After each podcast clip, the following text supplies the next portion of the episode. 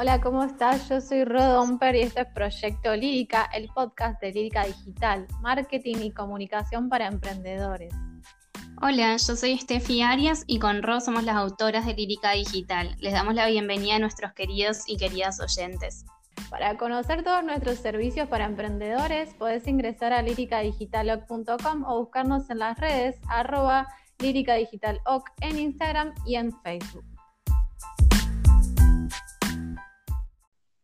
Bueno, comenzamos hoy con un tema que estuvimos trabajando durante la semana en nuestras redes, con los posteos y con algunas asesorías eh, que, estuvimos teniendo con emprendedores. Se trata del branding o también conocido como construcción de marca. Este concepto ahora, Steffi, ¿nos podés explicar un poco de qué se trata?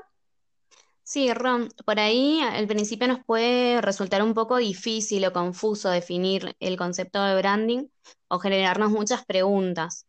Eh, la idea un poco en nuestras asesorías es esa, poder aclararlas y ir desmenuzando conceptos, yendo al hueso, digamos, de lo que es eh, la imagen, la coherencia de la marca.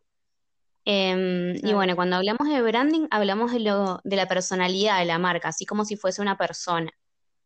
Em, no es lo mismo una marca seria, súper formal, a una marca descontracturada, relajada. Todo eso va a tener que ver con, con tu cliente, hacia quién apuntas tu marca, ¿sí? Eso lo va a definir un poco. Y mm, podemos decir que el branding es quién sos, cómo te presentás y de qué manera te comunicas. Pero lo más importante es lo que le hace sentir al cliente. Claro, este, este último punto, como decís, es el más importante, más que nada, creo yo, para que el cliente nos recuerde, ¿no?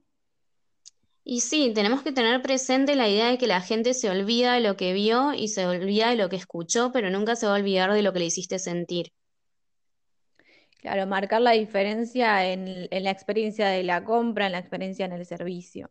Eh, nosotros les queremos contar que nuestras asesorías justamente estuvimos generando un ejercicio donde trabajamos con preguntas que fueron sirviendo como disparadores eh, para profundizar justamente en estos puntos sobre la personalidad de la marca y siempre apuntando al tipo, el tipo de cliente ¿no? que, que se quiere llegar.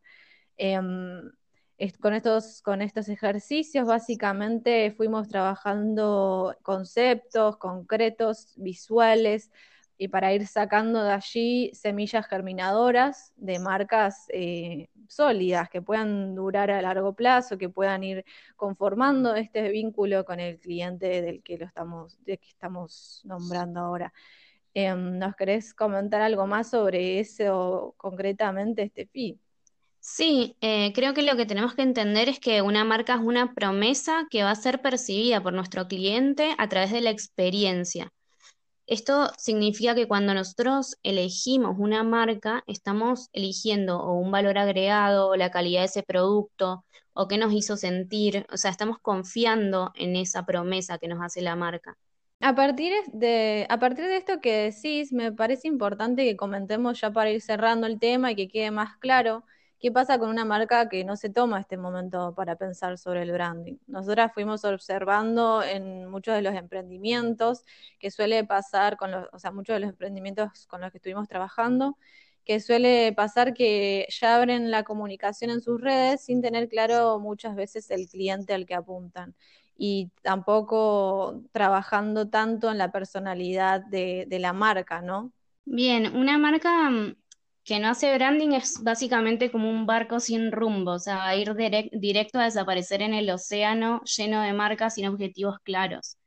Em, es una marca que no tiene estrategia y por lo tanto no va a tener coherencia. Hoy en día existen miles de marcas, un sinfín, eh, por lo tanto el cliente se puede sentir abrumado. Cuando tenga que elegir, no, no va a saber bien qué elegir y por eso mismo seguramente vaya a los lugares que ya conoce. Eh, por más que tengamos algo muy, muy auténtico que podamos ofrecer, si no comunicamos bien y no tenemos un mensaje claro y coherente, no vamos a llegar a, captar la atención de nuestro cliente. Bueno, recapitulando un poco entonces, nos parece muy importante dejarles a ustedes, nuestros oyentes, que a la hora de lanzar un emprendimiento, se lleven esto sumamente rico e importante que es la construcción del branding. Em, cuando pensamos por dónde empezar nuestra comunicación, por dónde empezar nuestro emprendimiento, el branding es sumamente importante porque hace a la construcción de la marca, a desplegar su estrategia y desde allí hacer la diferencia con un mensaje claro, una comunicación coherente, dirigida y ordenada. Esperamos entonces que les pueda sumar mucho a lo que estén haciendo.